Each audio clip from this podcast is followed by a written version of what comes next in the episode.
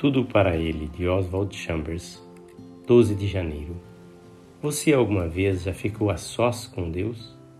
Tudo, porém, explicava em particular aos seus próprios discípulos. Marcos 4, 34. Nós, a sós com Ele. Jesus não passa o tempo todo a sós conosco nos explicando a verdade. Ele nos la explica na medida em que podemos compreendê-la. A vida dos outros é uma incógnita para nós. Deus está empenhado em fazer-nos entender nossa própria alma. É um trabalho lento, tão lento que Deus leva muito tempo para moldar uma pessoa conforme seu próprio objetivo.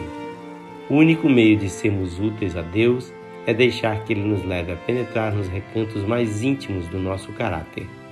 É espantoso o quanto desconhecemos a nós mesmos. Não nos apercebemos da inveja, da preguiça e do orgulho que há em nós. Jesus nos revela tudo o que esse nosso corpo nos abrigava antes de Sua graça começar a atuar nele.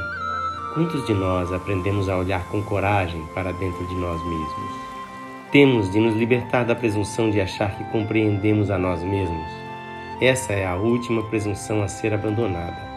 O único que nos compreende é Deus. A maior das maldições para a vida espiritual é a presunção.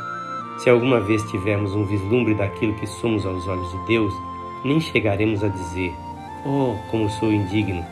Porque então teremos percebido que somos tão profundamente indignos que nem nos interessa afirmar isso. Enquanto não estivermos totalmente convictos de que somos indignos, Deus continuará a cercar-nos até conseguir que fiquemos a sós com Ele. Enquanto houver em nós algum vestígio de orgulho ou presunção, Jesus não poderá explicar-nos nada. Ele nos fará sofrer as decepções de um orgulho intelectual ferido ou passar por frustrações sentimentais.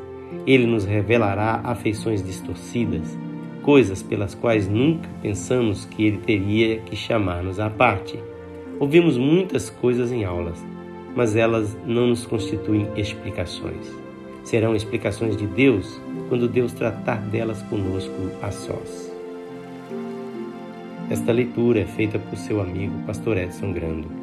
Que o Senhor Jesus abençoe ricamente a sua vida.